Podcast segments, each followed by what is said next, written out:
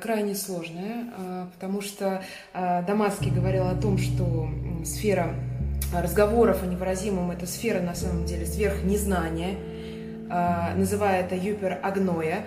Поэтому вообще сам разговор об апофатическом богословии, об апофатическом бытии, тем более, он опасный, он на самом деле имеет в себе очень много там, оговорок, отступлений и капканов – Поэтому я постараюсь сквозь них пройти. Э, если в какой-то мы попадем, то э, я предлагаю совместно из него и выходить. Соответственно, для того, чтобы рассмотреть комплексно проблему апофатического бытия и изменений в интерпретации от позднего неоплатонизма к христианскому богословию, э, надо, безусловно, взглянуть на исток апофатического богословия. И здесь мы приходим к уже много раз упоминаемому сегодня диалогу Платона-Парменид, в котором э, в первой гипотезе э, единое описывается как не имеющее частей, не являющееся целым, не имеющее ни начала, ни конца, не движущееся ни одним видом движения, не могущее быть ни подобным ни неподобным, ни себе самому, ни иному. И далее идут э, характеристики, которые связаны с причастностью э, времени, не существующей никакому времени, и важная характеристика, которая нас сегодня в контексте сегодняшнего доклада и темы интересует никак, никак не причастная к бытию и никак не существующая. А, ну и далее в, при описании вот этого единого апофатического, которое находится эпикене тесусиес по ту сторону сущности, над всем а, применяется важное для разработки апофатического богословия а, важный тезис высказывается, не имеющий ни имени, ни слова, ни возможности знания о едином, ни возможности его чувственного восприятия или мнения о нем. Буквально, если цитировать, то здесь э, такая фраза «нельзя ни назвать его, ни высказаться о нем, ни составить себе о нем мнение или познать его». Вот э, этот аспект, вот эта точка нас именно интересует, потому что именно она будет взята, и первая гипотеза Парменида э, Платоновского с ее описанием, она будет взята э, как одна из исходных э, точек в разработке уже последующего апофатического богословия в неоплатонизме. А, когда Шичалин описывал историко-философский процесс античной философии, а, помните, у него есть очень интересное разделение, что, а, по сути дела, существует три периода в античной философии, если рассматривать именно через призму платонизма. Это период Мане, период Праудос и период Эпистрофе. Мане — это пребывание, это платонизм. Эпистроф, значит, Праудос — это нисхождение. Э, у Шичалина к этому используется причастный термин дробление, то есть частичное воспроизведение образца. Так он э, говорит о той философии, которая следует Платона и продолжается, условно, там до начала появления неоплатоников. И, соответственно, вот 300 лет по Шичалину это как раз период такого проодоса. Несколько школ поэтому, дробление соответствующее, в принципе, и логики вообще нео, так, платонической логического э, выхода единого, то есть через че, э, че, единого во многое. То есть, по сути дела, э, реально вот гениальный э, тезис по истории философии, что 300 лет происходит именно дробление, он гениален тем, что это применение платонической концепции, платоновской вот этой иерархии к историко-философскому процессу. А, вот. И, соответственно, дальше период эпистрофе, который э, Шичалин связывает с периодом уже позднего платонизма, это возвращение к истокам, а, и, соответственно, здесь он говорит именно о Платине как о человеке, а как философе, который совершает радикальный а, поворот. Радикальный поворот вновь в сторону единого, радикальный поворот к возвращению. Так вот, неоплатоническая философия, апофатическое богословие в неоплатонической философии как раз начинает активно развиваться. Это и всем известная там, Миниада 6.9, которой описывается непостижимость единого в формуле, что единое первого единого не достигается ни путем научного исследования, ни путем размышления, но получается единственное от присущее парусия. Парусия как это же явление, присущее его нам, которое выше всякой науки. А, соответственно, в неоплатонизме, который представляет собой с историко-философской точки зрения именно ориентация на это э, как бы исходное, даже не исходное, находящееся над исходным, надисходное бытие, источник всего и одновременно не являющийся ничем, а, наше внимание. То есть неоплатонизм а, максимально из платонической традиции ориентирован а, на вот этот вот путь обратный, поэтому именно в нем артикулируется апофатическое богословие. Безусловно, апофатическое богословие, оно присутствует у Платона как в, а, в такой, как, как возможность, но раскрывается оно, и, собственно, этот путь возвращения, этот путь такого даже теоретического какой-то, надтеоретического возвращения, он начинается с неоплатоников, и именно они начинают вот этот процесс эпистрофе. А, вершиной развития апофатического метода в неоплатонизме станет, безусловно, а, Прокол, с моей точки зрения, потому что я в принципе, а, в основном занималась и э, занимаюсь, и здесь я говорю о комментарии на Промениты в гениальной работе, где он на самом деле впервые системно излагает апофатический метод как единственно возможный метод рассуждения, говорения, мышления единым. То есть он как бы сводит все предшествующие версии апофатики в нечто цельное, ну и классифицирует отрицание, тоже что важно а, для построения строгой системы апофатического богословия, это а, систематизация, а, систематизация отрицания по двум типам. Высшее отрицание, то есть то, которое превышает утверждение, и, соответственно, низшее, которое стоит ниже утверждения.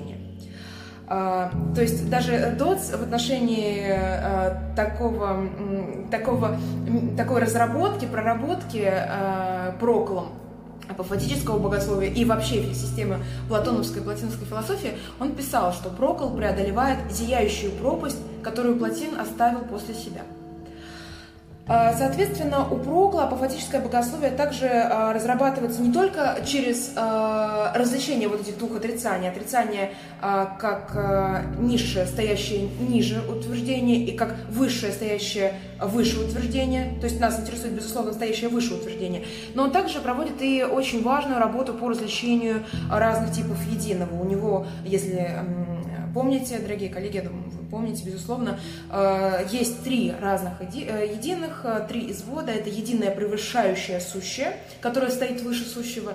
Это единое, стоящее ниже, ниже сущего или рядоположенное сущ, сущему. И единое, стоящее под сущим, располагающееся ниже сущего.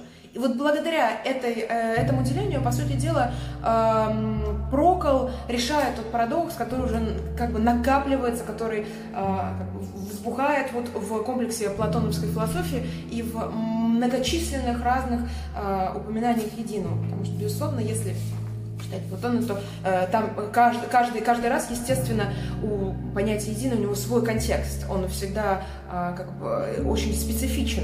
Поэтому, когда мы говорим о едином, нам нужно следовать, э, если мы хотим быть точны, именно вот этому проклеанскому э, методу о разделении э, трех типов единого. единого. Это важно.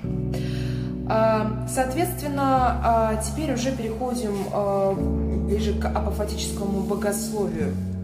А, сам, сам переход, на мой взгляд, Вообще само апофатическое богословие, на мой взгляд, при исследовании и апофатиков, и апофатического богословия в неоплатонизме, и при исследовании апофатического богословия в христианстве, в основном я занималась Дионисием Ипагитом, можно сделать вывод о том, что апофатическое богословие начинается там и в тот момент, когда человек начинает этот путь эпистрофе, когда философ поворачивается как бы, от того мира, в, котором, в который он заброшен, а, поворачивается в сторону источника, в сторону своего э, прародителя. Там, если мы берем христианское богословие, то здесь, естественно, будет понятие Бог. Если мы берем э, неоплатонизм, то здесь будет понятие единого и высшего начала. То есть э, апофатическое богословие, помимо того, что оно начинается в момент вот этого возвращения, момент эпистрофе, оно также соприсутствует этому повороту. То есть а, мне кажется, что очень важно а, отметить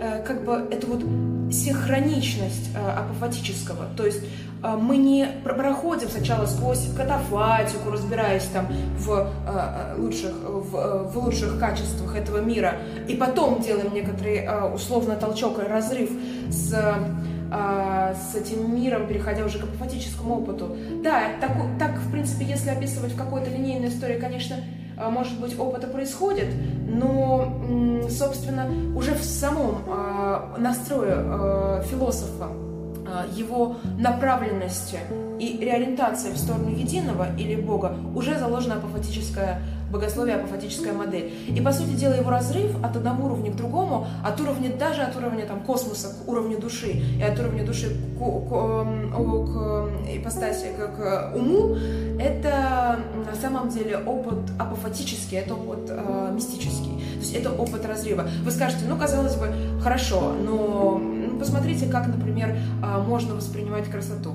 Э, красота значит, последовательное, последовательное а, восхождение от э, красоты в отдельном человеке к красоте, соответственно, наук, там, красоте, ну, дальше как бы разворачивание этой красоты, уже там красота, красота человеческого внешнего ну, вида, э, его облика, красота души, красота ума, дальше уже красота сама по себе. Да, но уже понятие красота, она, оно является понятием, которое неопределимо, то есть оно на самом деле находится в той самой области невыразимого и области сверхнезнания. Поэтому мой первый тезис, над которым я, безусловно, сейчас и работаю, и его буду развивать и продолжать, и он э, скорее э, сегодня высказывается как гипотеза, нежели чем какой-то уже тезис, имеющий полноценную аргументацию.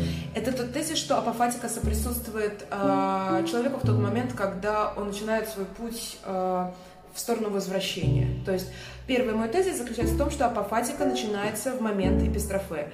И э, в какой-то степени мне кажется, что очень важно э, понимать апофатику синхронично. Не э, понимать ее в рамках линейного процесса, а мыслить ее соприсутствующей самому процессу возвращения. Это первый тезис. Э, соответственно, э, Соответственно, в христианском богословии э, опыт такого мистического понимания Бога, э, мне кажется, он очень, э, как бы сказать, очень точно вплетен э, в саму, в, сами, в самые православные э, догматы, и в саму, даже ну, христи, и христианского просто разбираю на э, собственном примере жизни в православии, мне кажется, очень элемент вот этого соприсутствия апофатического и наличия вот этого неизреченного, парадоксального, неподвластного уму, он очень э, ярко проявлен, а в католицизме, естественно, он там во время э, более раннее, менее э, затронутое рационализмом и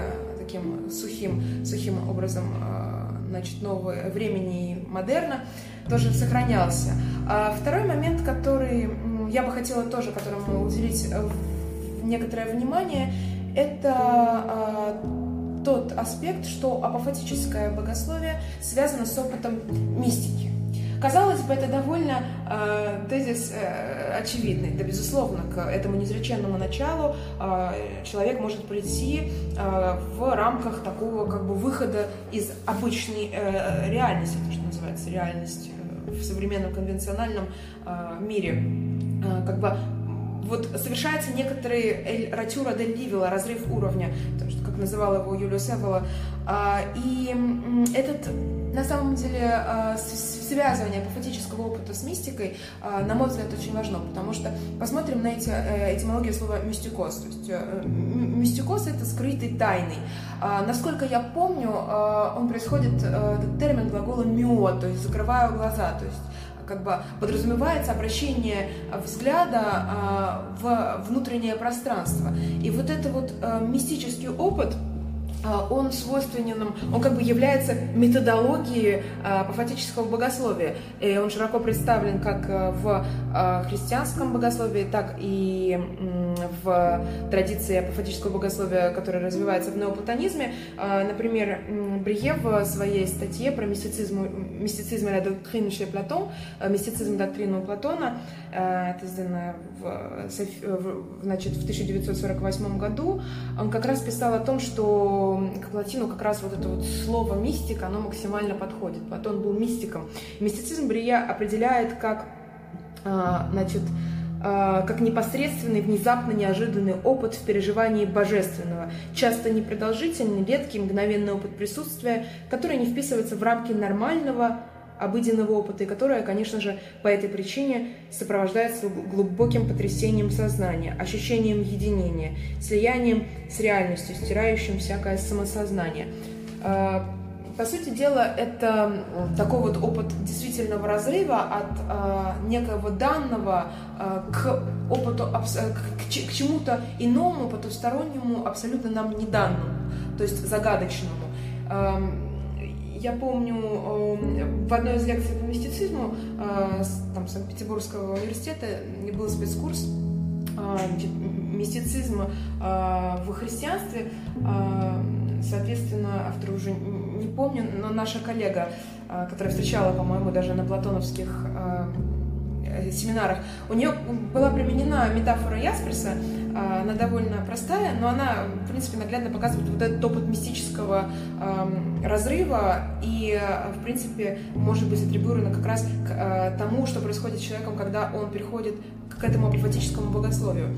Это момент столкновения у Ясперса одна из э, идей, э, безусловно, заимствованного Хайдегера, про мы-бытие и не-мы-бытие. То есть это некоторые две сферы. Одна вот так вот закрыта на нас, другая э, совершенно от нас отдалена. И, собственно, опыт мистического как раз э, есть опыт э, вот перехода вот этой границы, ну, в какой-то степени э, даже то, что там в традиции постструктуралистов будет названо трансгрессивным опытом опытом, обращенным, жестом, обращенным на предел, то есть жестом преодоления вот этой границы. Вот, соответственно, Соответственно, в апофатическом богословии неизбежно присутствует вот этот вот мистический опыт, опыт э, отчуждения и опыт э, некоторого построения такой абсолютной трансцендентной оси в отношении данности, опыт э, абсолютного одиночества, опыт э, абсолютного такого выхода, покидания и опыт, э, вот, мне кажется, влайский термин «ратюра де ливела», уровня максимально к этому, наверное, близок. Э, вот, опять же, меня вот эти вот два общих, э, общих штриха, они довольно еще э, представляют собой такое гипотетическое э, поэтическое рассуждение, но мне хотелось поделиться с вами и, конечно же, обсудить этот вопрос, опыт апофатики, как опыт того, что начинается в момент возвращения человека, что он соприсутствует, соприсутствует как бы повороту человека, развороту человека, ну, в пещере, по сути дела, когда узник э, от оков избавляется и поворачивается на источник света. И сначала видит определенные там контуры, дальше уже совершает восхождение. И, соответственно, второй момент, что апофатика э, связана с мистикой, и это проявляется как в неоплатонической традиции, безусловно, так и в христианстве. Яркими примерами того является явление там, видения фаворского света. А, вот, ну, в принципе, на этом я завершаю. завершаю. Э, кажется, я даже, да, вложилась. Вот, благодарю вас. Дарья, спасибо огромное у нас есть целых 15 минут, это прекрасно. То есть можно задавать вопросы от души. Пожалуйста, кто хотел задать вопрос? Можно в комментариях. Вы, наверное, сказали от души, поэтому все начали думать, как же задать его от души, а не от ума. Хорошо, ума. Давайте. Ума, здравого смысла, Бог. Все принимается благодарные руки, уши.